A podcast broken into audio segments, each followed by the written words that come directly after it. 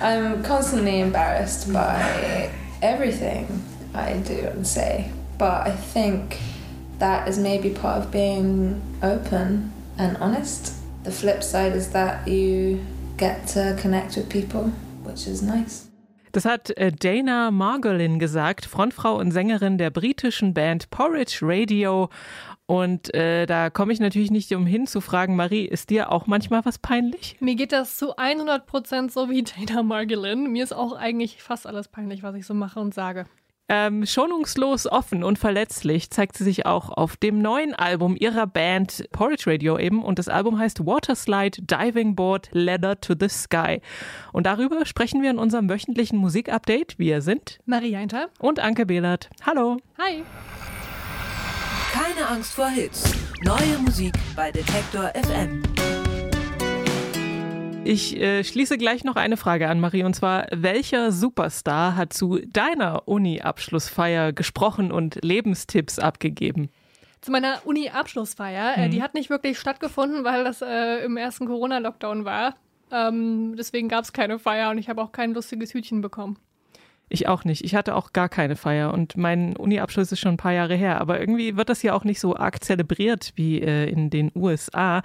Äh, dort waren jetzt kürzlich 10.000 Absolventinnen und Absolventen äh, der New York University und ihre Familien im Stadion der New York Yankees versammelt und haben dort eben ihren Abschluss gefeiert. Und gesprochen hat nämlich zu ihnen Taylor Swift.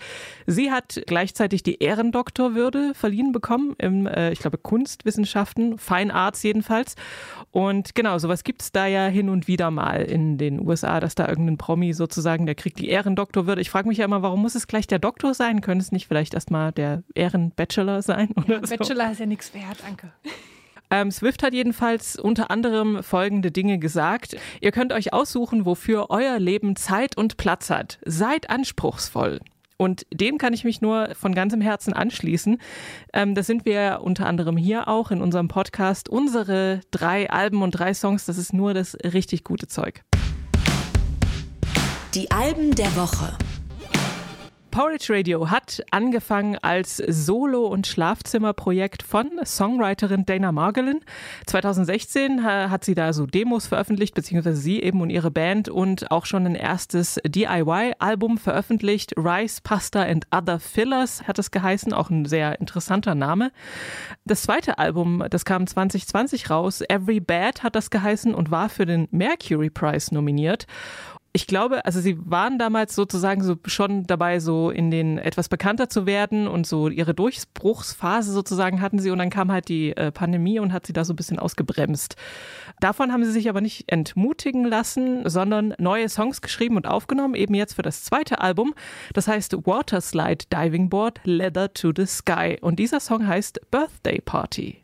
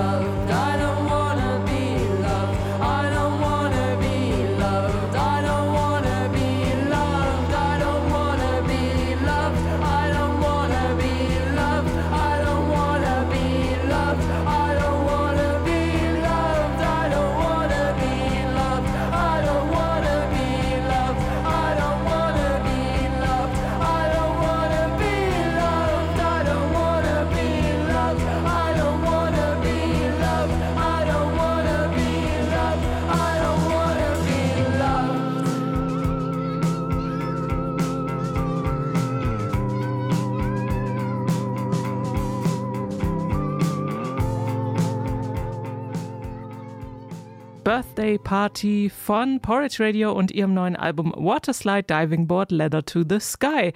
Ähm, hier hat man ein äh, charakteristisches Merkmal ihrer Musik gehört, nämlich, dass Margolin immer so ganz kurze, einfache Statements mantraartig wiederholt, wie so eine wütende Meditation. Für mich eher so eine ja, vertonte Panikattacke, vor allem mit dem Song. Aber generell, äh, das ganze Album ist eine einzige Panikattacke. Ja, sie äh, ist da, klingt auch oft sehr frustriert und ähm, sind, die sind immer sehr emotional, sehr roh, irgendwie ungefiltert, ihre, ihre Songs. Das war schon auf äh, Every Bad so. Die Musik ist eben so DIY-Indie-Sound, den sie aber auch mit Synthes, Bläsern und äh, Orgel zum Beispiel erweitern. Ich finde es interessant, dass Margolin, also für mich, der immer so ein bisschen rüberkommt wie so ein Kind, was noch nicht erwachsen geworden ist, was ihre Emotionen immer halt so, ich habe es ja gerade schon gesagt, so völlig ungefiltert rauslassen muss. Und alles ist immer ein total krasses Drama. Es bricht nicht nur das Herz, sondern alles.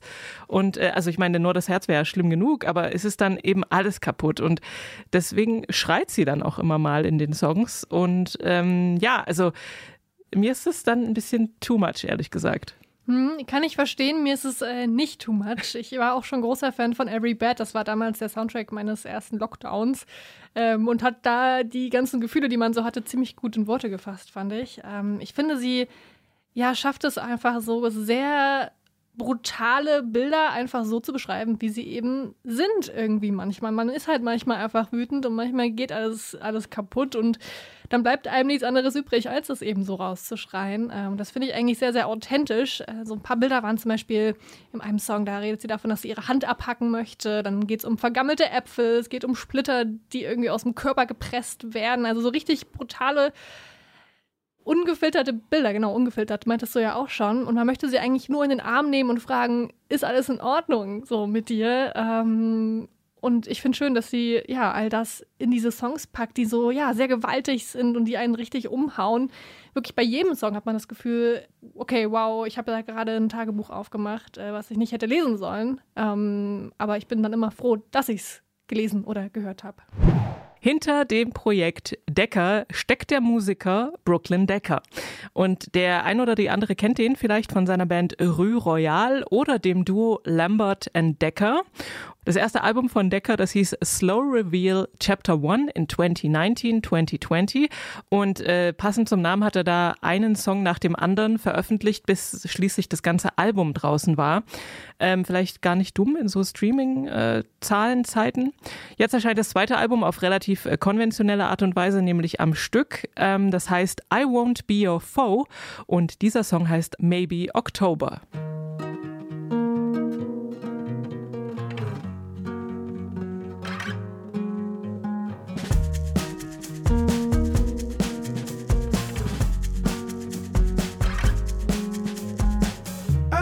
said that life is like a roller coaster up with the worry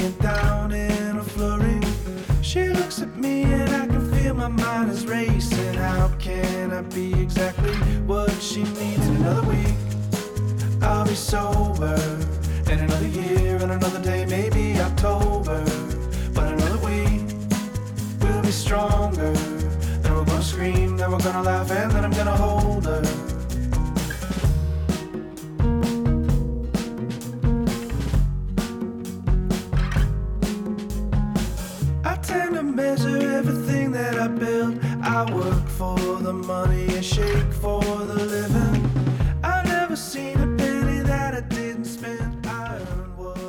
Maybe October von Decker und seinem neuen Album I Won't Be Your Foe. Man hat es schon gehört, Songwriter, Folkpop mit gezupfter Gitarre und Falsettgesang und äh, so einem entspannt mit Besen gespielten Schlagzeug. Dann gibt's auch mal Klavier und E-Piano.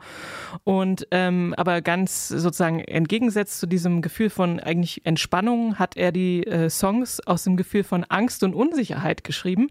Das Schreiben und Aufnehmen hat ihm aber dann geholfen, diese Gefühle zu verarbeiten und äh, damit umzugehen. Passend zum Titel will er vor allem eins sein, nämlich kind, also freundlich zu sich selbst und zu anderen. Und er sagt auch, äh, I wonder if it's not more interesting interesting to be defiantly kind and tolerant these days than to join the we-them conversation. Also warum äh, können wir nicht eher tolerant sein und eben freundlich und wohlwollend, anstatt so eine eher in so eine Anti-Haltung zu gehen gegenüber anderen Leuten? Der Anti-Cancel-Culture-Sound. Also er will nicht, dass Leute einfach gecancelt werden, sondern naja, ich glaube, er ja, spricht sich eben eher für Toleranz aus als für so ein Schwarz-Weiß einfach denken, mhm. was ja grundsätzlich gut ist. Denn es ist immer mehr als schwarz-weiß, definitiv. Ähm, aber andererseits würde ich auch ihm da so ein bisschen widersprechen und sagen, also wenn jemand ziemlich großen Mist erzählt, dann kann man schon jemanden auch widersprechen. Mhm. Äh, man muss sich ja nicht gleich an die Gurgel gehen, sozusagen. Findest du, das ist der Anti-Cancel-Culture-Soundtrack? Nee, fand ich jetzt gar nicht. Das habe ich nur durch äh, das Zitat, was du gefunden hattest, von ihm so verstanden. Ich finde, das ist so Musik, die äh, vielleicht auch Porridge Radio mal öfter hören sollten, um ein bisschen runterzukommen. Ähm, mich hat zumindest sehr runtergebracht, aber im, also im positiven Sinne. Ne? Ich habe mich da in der Hängematte liegend äh, sehen, irgendwie mit einem Strohhalm der, im Mund, so richtig entspannt, auch mit diesem Hut auf, den er ja auch immer aufhat. Ne? Er versteckt ja sein Gesicht so ein bisschen auf der Bühne und auch auf dem Albumcover und in den Videos. Ähm, ich fand auch gerade Maybe October, den wir gerade angespielt haben, einen super schönen Song. Ich mochte die Melodieführung da total. Äh, kann man auch irgendwie schön mitsummen und mitsingen.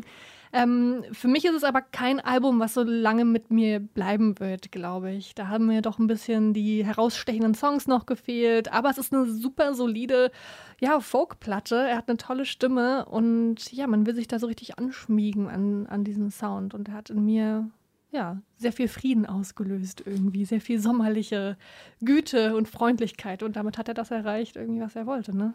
Also eben das Anti-Programm zu Porridge Radio vielleicht. Ja, genau. Die US-amerikanische Künstlerin Affi ist mit dem Song Pop the Glock 2006 bekannt geworden und seitdem eigentlich nicht mehr aus den Clubs wegzudenken, denn ihre Mischung aus Elektropop, Minimal, Elektro, Dance und Rap ist vor allem sehr, sehr tanzbar. 2010 kam dann das Debütalbum Sex Dreams and Denim Jeans, hat das geheißen. Und danach hat sie sich so ein bisschen zurückgezogen, für relativ lange sogar. Ähm, denn erst vor kurzem kamen dann wieder musikalische Lebenszeichen in Form von Singles und den einen Song Dominoes, den hatten wir auch im Podcast vorgestellt. Heute erscheint also das dazugehörige Album Sunshine Factory heißt das. Und auf dem stellt sie unter anderem die Frage, Where does the party go?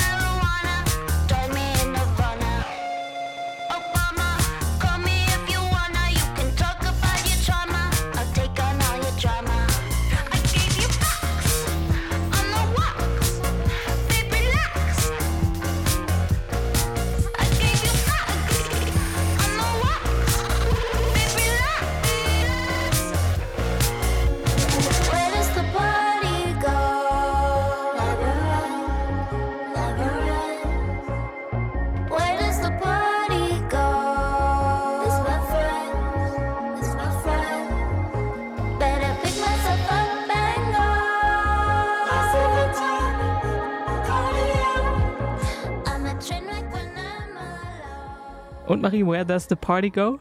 Äh, zu Affi nach Hause, glaube ich. Oder Auf jeden Fall. Da, wo sie auflegt. Das kann ich mir nämlich sehr gut vorstellen. Ja. Where Does the Party Go hieß dieser Song von Affi aus ihrem neuen Album Sunshine Factory. Und äh, das, also die Sunshine Factory ist so eine alternative Realität, sagt sie, für die, die gerne dem Eskapismus frönen wollen. Die Songs hat sie zusammen mit dem norwegischen Produzenten Lasse Lokoy in einem kleinen Ort bei Lissabon geschrieben und dann ist sie zurück nach Kalifornien, wo sie wohl auch lebt ähm, und hat mit Chess Bear von Toro y Moi einige der Tracks produziert und ich könnte mir vorstellen, dass der hier vielleicht dabei war und zum Beispiel auch cool, weil die haben alle so sehr funky, fette Basslines. Musikalisch ist da eigentlich alles dabei, von launigem Indie-Pop bis Clubbanger und äh, es gibt auch ein paar witzige Interludes, wo dann Leute ihr ihre Nachrichten auf der Mailbox hinterlassen. Da ist zum Beispiel Peaches dabei. Und ich habe nachgeschaut, äh, Queen Ilona heißt der ah. Song. Und Queen Ilona oder Ilona Burley ist eine Drag Queen, die bei RuPaul's Drag Race mal mitgemacht hat. Ich weiß gar nicht, ob sie gewonnen hat, äh, weiß ich nicht. So tief ging meine Recherche nicht. Äh, genau, aber ihre Freunde hat sie damit mit auf die Platte geholt. Fand ich super sweet. Ja, das war es auf jeden Fall und auch eben äh, witzig, weil die Nachrichten auch lustig sind, die mhm. sie da hinterlassen. Ähm, soweit, also so gut. Leider ist das gar nicht so richtig meine Teetasse. Wobei ich sagen muss, jetzt habe ich den äh, Song, den wir gerade gehört haben, jetzt ungefähr zum dritten Mal gehört und jetzt fängt er langsam an, mir zu gefallen. Ja, mir hat der ganz, also beim ersten Mal eigentlich schon so schon alles gegeben. Der macht einfach mega viel Spaß. Also den kann ich mir im Club vorstellen, auf dem Festival live äh, oder auch, weiß ich nicht, abends alleine in der Corona-Quarantäne, wenn man mal ein bisschen Spaß haben möchte allein. Ich mochte auch cool super, super gern. Auch in Where Does the Party Go, da ist ja auch äh, mein absoluter Lieblingslyric mit, mit Obama drin, wo sie singt, Obama, call me if you wanna, you can talk about your trauma. I'll take on all your drama. Ich weiß auch nicht. Diese einfachen, einfachen Stream of Consciousness-artigen Reime finde ich manchmal echt klasse. Und bei ihr, bei ihr eben auch. Ich finde sie vor allem eine super interessante Person. Sie hat ja wirklich damals mit ihren ersten Songs ja so den Grundstein auch für viele, vor allem weibliche äh, Elektrokünstlerinnen ähm, gelegt. Ohne sie würde es wahrscheinlich auch so Leute wie Charlie XCX nicht geben. Dua Lipa und so weiter. Ähm, und es gibt auch, und da kann ich mich noch ganz vage dran erinnern, aber ich glaube, vor ein paar Jahren mal im ZDF oder in der ZDF-Mediathek eine Doku über sie gesehen zu haben, eine deutsche Doku, die heißt Fuck Fame. Und da geht es eben darum, dass sie nach diesem ganzen Erfolg, den sie durch diese auch durch MySpace und das Internet geförderte ja, Fame, den sie eben hatte, einen totalen Absturz erleidet hat danach. Ähm, mit Drogenproblemen, Exzessen, ähm, hat zwei Kinder bekommen und wollte eigentlich gar keine Musik mehr machen, sondern einfach nur noch Mama sein. Was wahrscheinlich auch Grund ist, äh, warum sie jetzt so lange erstmal im Hintergrund geblieben ist und eher Songs für andere Leute geschrieben hat, zum Beispiel für Pink unter anderem. Ähm, ja, ich finde sie super spannend und ich bin froh, dass sie wieder da ist, weil irgendwie gibt sie mir so ein bisschen dieses damals, als ich so noch, weiß ich nicht, so dieses halt so MySpace-Ding, was ja, ja, den, die Anfänge des Internets waren. Ähm, nur jetzt halt mit einem modernen Update. Und mir hat es Spaß gemacht. Wir haben jetzt noch eine Albenempfehlung für euch. Soak hat nämlich auch ein neues Album rausgebracht. If I Never Know You Like This Again heißt das. Wir stellen es euch jetzt aber nicht hier im Podcast vor, denn ich habe Soak zu diesem Album ganz ausführlich interviewt. Das könnte ich also schon seit Mittwoch, nee, das könnt ihr euch also als Bonusfolge von Keine Angst vor Hits anhören. Eine halbe Stunde haben wir da gesprochen über Identität. Ident eine halbe Stunde haben wir da gesprochen über Identitätsfindung, Selbstakzeptanz, aber auch darüber, dass das Leben eigentlich, ja, egal wie scheiße es manchmal ist, äh, doch eigentlich ganz schön ist, weil wir Menschen eben dazu in der Lage sind, die, all diese Sachen zu fühlen. Und Soak ist dann zu dem Schluss gekommen, dass die Welt eigentlich im Grunde eine gute ist. Und das möchte Sauk auch dokumentieren, unter anderem auf dem neuen Album von Sauk, If I Ever Know You Like This Again. Also hört gern mal rein. Neu auf der Playlist. Wir sind bei den Singles angekommen und die erste, die kommt von der Sängerin und Violinistin Sudan Archives oder Brittany Denise Park die nach einer kleinen Pause dieses Jahr wieder neue Songs veröffentlicht hat. 2019, da war ich sehr begeistert von ihrem Debütalbum Athena, weil sie da ihre Violine super eindrucksvoll mit Elektro und RB bzw. Neo-Soul kombiniert, so wie ich das vorher noch nie gehört hatte. Geige äh, spielen hat sie gelernt in ihrer Kindheit, aber sie wollte statt Noten lesen lernen eher ihr eigenes Ding machen und hat sich dann einfach total frei irgendwelche eigenen Griffe ausgedacht und eben versucht, die Geige als sehr klassisches Instrument eben in moderne Sounds einzu, einzuflechten. Mm, der Song Homemaker kam dann im März. Da hat sie ihren Umzug von Cincinnati nach Los Angeles verarbeitet. Und dass eben zu einem neuen Zuhause nicht nur neue Möbel gehören, sondern auch ganz viel Veränderung. Und seit dieser Woche gibt es einen neuen Song, in dem sie ihr Schwarzsein feiert. Das ist Selfish Soul.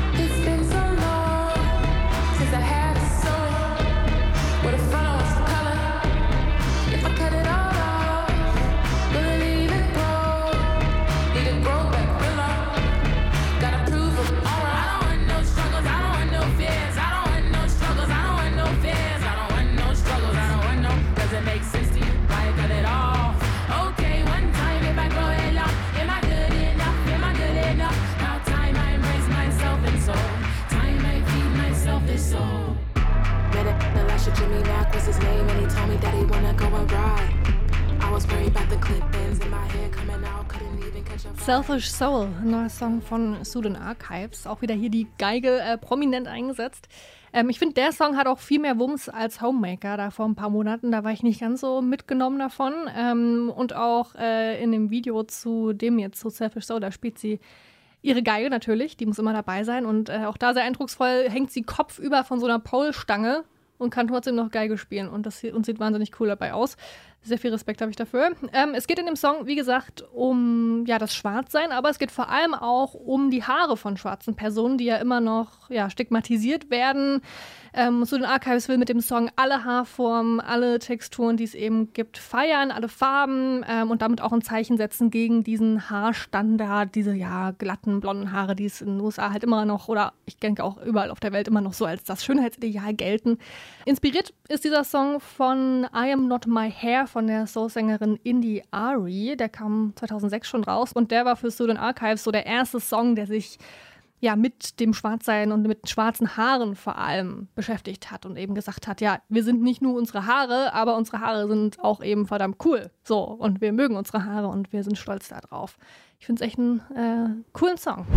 Es gibt auch einen neuen Song von Santi White, besser bekannt als Santi Gold, ist der erste neue Release seit ihrem Mixtape I Don't Want the Golden Fire Sessions, der damals ziemlich plötzlich unerwartet rauskam. Ähm, dann hat sie Songs gemacht mit zum Beispiel Tyler the Creator aus seinem Album Igor, da konnte man sie im Hintergrund hören. Ähm, außerdem ist sie Mutter geworden, hat sich in den vergangenen Jahren dann auch vor allem darauf konzentriert und dann aber gemerkt, ja, das Muttersein alleine, das reicht mir nicht. Das ist nicht mein einziger Lebensinhalt. Ich will Musik machen, ich bin kreativ.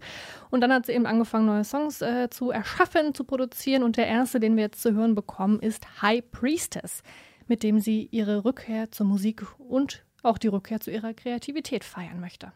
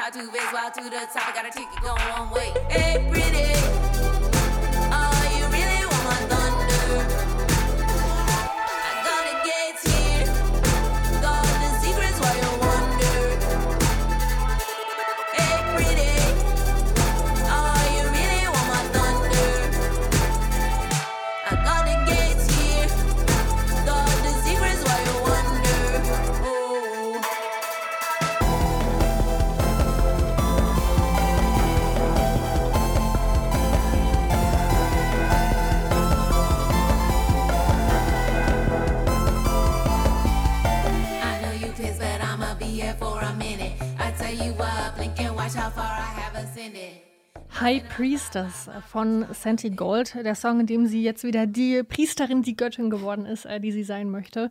Sie hat sich in dem Song auch gefragt, wie so die Zukunft des Punkrocks aussehen könnte und hat das dann ein bisschen mit Rap gemixt. Ich finde das eine super spannende Kombination. Normalerweise würde man ja denken, ja, lass mal lieber den Rap aus dem Punkrock raus. Aber sie kann das gut. Also mit der Identität, Intens Intensität, äh, mit der sie rappt ähm, und die ganzen Sounds und Beats da einbaut. Und das ist echt eine, eine riesige Soundfläche, die sie da aufmacht und die mich wirklich ja irgendwie dran glauben lässt, dass sie eben ja diese ja, erhobene Person irgendwie ist, ähm, die mir irgendwie alles sagen könnte. Ähm, sie ist extrem spannende, spannende Persönlichkeit. Und der Song, der ist auch sehr, sehr spannend. Ja.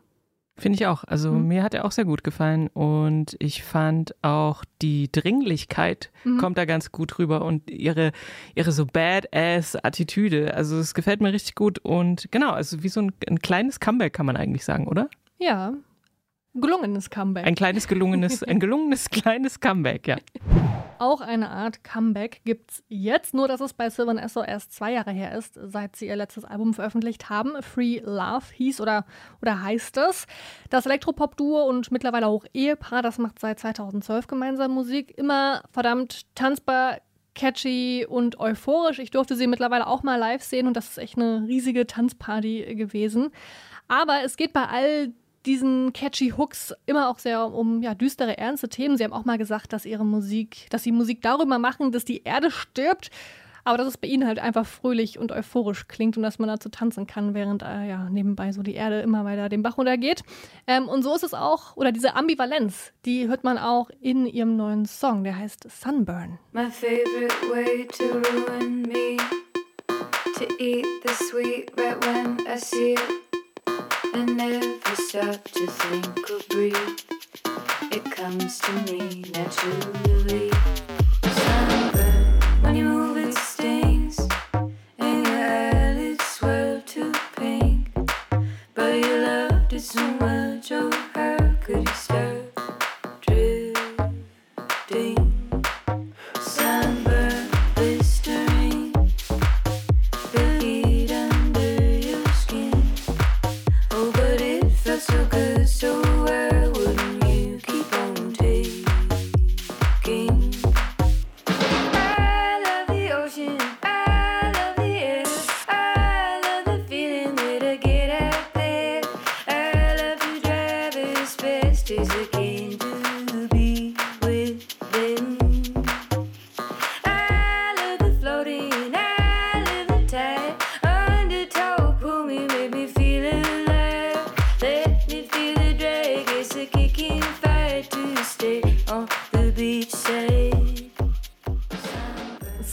Esso mit dem, was ich mir gestern beim zu lange auf dem Balkon sitzen geholt habe. Äh, Sunburn war das. Es geht um die schönen Dinge im Leben, die man auch dann gerne mal übertreibt, eben wie beim zu lange auf dem Balkon sitzen. Ähm, also auch so Sachen wie ja viel zu viele Süßigkeiten essen, bis man, bis einem schlecht wird, äh, zu schnell mit dem Rad den Berg runterfahren, bis man hinfällt oder eben ja zu lange in der Sonne liegen, bis der Sonnenbrand da ist und die Augen quellen. Ähm, ouch. Aber der Song, der ist gar nicht ouch. Der, der hat, ja, ist super hookig und ähm, eben typisch Sylvan Esso. Ähm, macht eigentlich da weiter, wo sie bei Free Love aufgehört haben. Einfach mit gutem Elektropop. Ich habe das ja eher so als Kindheitserinnerung verstanden, dass sie halt das so ein bisschen zelebrieren, den ganzen Blödsinn äh, sozusagen, den sie damals gemacht haben. Okay. Und ich bin da bei den Süßigkeiten auch total dabei und so, so lange im Wasser bleiben, wenn man baden geht, bis die Lippen blau werden und so. Also no regrets. Aber Sonnenbrand ist gefährlich. Also benutzt äh, Sonnencreme oder Sonnenschutz. ähm, ja, davon mal abgesehen ist der Song, wie du schon sagtest, äh, sehr, also geht sofort ins Ohr und man kann sich halt die Dance Party, die du vorhin schon beschrieben hast, sehr gut auch dazu vorstellen. Popschnipsel. Jetzt äh, wollen wir uns mal kurz der deutschen Sprache widmen. Äh, jetzt nicht so ganz allgemein und umfassend, sondern vor allem im Speziellen der Frage, deutsche Sprache in der Popmusik, ist es doof oder ist es toll? Der Anlass ist ein Buch, was kürzlich erschienen ist von äh, dem Buchautor und Journalisten Jens Balzer. Das heißt Schmalz und Rebellion. Und er beschreibt da eben so ein bisschen, also zum einen so die Popgeschichte und wie die ähm, deutsche Sprache eben in derselben, also in der deutschen Popgeschichte da rezipiert wurde. Als Fazit kann man, glaube ich, sagen, das Pendel schwingt immer so ein bisschen hin und her. Los ging es halt natürlich mit dem äh, amerikanischen Rock'n'Roll und alles war, alles Englische war cool, alles Deutsche war out. Ähm, dann gab es so ein bisschen so das Folk-Revival in den 70ern und da wurde Deutsch wiederentdeckt und dann so Künstler wie Udo Lindenberg, die dann zum ersten Mal ähm, so die äh, normale Sprache in Songs benutzt haben und sich da auch bewusst für Deutsch entschieden haben. Und dann gab es natürlich die neue deutsche Welle und Ende der 80er, Anfang der 90er dann eben Hip-Hop auf Deutsch. Also, wie gesagt, das äh, schwang immer so ein bisschen hin und her, ob das jetzt irgendwie in war oder angesagt war oder nicht. Und wir wollen uns jetzt mal fragen, wie sieht's eigentlich heute aus? Natürlich kann man das nicht mehr, also das wäre meine erste Antwort. Man kann das nicht mehr so allgemein sagen, weil es, die Musiklandschaft ist ja sehr viel heterogener als in den 50ern oder 60ern. Aber ich habe mal äh, kurz die Albumcharts mir angeguckt und Oh ähm, da sind Platz äh, 1 bis 4 sind tatsächlich deutschsprachige Bands und deutsche Künstler, nämlich, Achtung, Rammstein, die Toten Hosen, City und Roland Kaiser und dann kommt übrigens Arcade Fire. Und bei den Singlecharts sind auch die Top 5 deutschsprachige Songs. Also scheint es ja doch so zu sein, dass Deutsch im Pop ziemlich angekommen ist. Also zumindest so, wenn man sich so Mainstream und sowas anguckt. Hm, in Deutschland. In Deutschland natürlich. Ja. Ich habe mich halt auch lange schwer getan, ähm, ja, deutsche Musik oder deutschsprachige Musik ähm, irgendwie gut zu finden und sie mir anzuhören. Und da habe ich mich gefragt, ja, woran lag das eigentlich, dass ich mich damit so schwer getan habe? Und ich glaube, es ist einfach so, dass mh, man zum Englischen, egal wie gut man auch die Sprache versteht, doch immer so eine gewisse Distanz hat. Das heißt, man kann sich auch mal bewusst dafür entscheiden, einfach mal nicht zuzuhören und nur die Musik irgendwie wirken zu lassen. Aber wenn dann so ein deutscher Song kommt, ähm, egal wie gut der instrumentiert ist oder so, man, man muss halt zuhören und deswegen wirkt es dann oft vielleicht so ein bisschen cringe oder so ein bisschen merkwürdig oder irgendwie zu deutlich ausgespro ausgesprochen oder so. Ähm, weil man sich eben ja nicht einfach sagen kann, ja, ist jetzt nur Musik. Nee, man muss halt zuhören im Deutschen, wenn man, wenn man eben Deutsch ist oder Deutsch, Deutsch sprechen kann. Mm, Aber das ist ja auch das Schöne irgendwie und das habe ich mittlerweile eigentlich lieben gelernt. Und so Leute wie Stella Sommer oder Isolation Berlin oder International Music, die ja, machen deutschsprachige Musik, die echt toll ist, die nicht oft in den Charts landet, leider. Ähm, aber das zeigt ja, dass, dass man auf Deutsch singen kann, dass es auch eine schöne, eine schöne Sprachmelodie haben kann. Aber es ist sicherlich so, wie du sagst, also dass man das einfach äh, leichter ausblenden kann, Englisch, aber wenn ein deutscher Text stört oder irgendwie man den Eindruck hat, das ist totaler Mist, der da jetzt kommt, dann kann man es halt nicht mehr ausblenden. Dann ist es einfach da. Also mir ging es da genauso wie dir. Ich war immer Team Englisch, aber es gab halt immer Ausnahmen, muss ich sagen. Also ich mochte deutschsprachigen Hip-Hop in den 90ern schon gerne. Und dann gab es immer so Bands wie zum Beispiel Die Sterne oder Element of Crime, die ja auch äh, deutschsprachige Musik auch schon damals gemacht haben und die damals auch schon schön war. Und äh, eben heute, wie du sagst, Isolation Berlin, International Music oder Bands wie Kreisky oder Fotos, das letzte Album fand ich auch sehr gut. Also die machen, haben dann auch so eine bisschen so eine Street Credibility oder so eine, so eine Kunst Credibility, die aber auch eben authentisch wirkt und die halt cool ist. Und das ist irgendwie ganz normal. Das wird nicht mehr so äh, beäugt, wie es damals noch war. Das, wie, wieso singst du denn jetzt auf Deutsch? Und das ist ja komisch. Oder das so ein bisschen ähm, cool und merkwürdig war, wie bei den Krautrock-Bands oder bei Kraftwerk in, in den 70ern. Zumindest im, im jetzt nicht Mainstream Charts Pop gibt es sehr viele sehr gute deutschsprachige Musik. Zum Schluss jetzt noch ein kleiner Hinweis auf unsere Webseite detektor.fm. Da gibt es unter dem Reiter Musik nämlich die Konzerttipps-Sektion und alle Konzerte, die ihr dort sozusagen angeteasert findet, dafür kann man auch immer Tickets gewinnen. Ganz aktuell ist zum Beispiel Jonathan Bree, der spielt jetzt äh, demnächst schon, also nächste Woche schon, drei Konzerte in Leipzig, Hamburg und Berlin. Und wenn ihr dafür Tickets haben wollt, dann schreibt einfach eine E-Mail an verlosung.detektor.fm.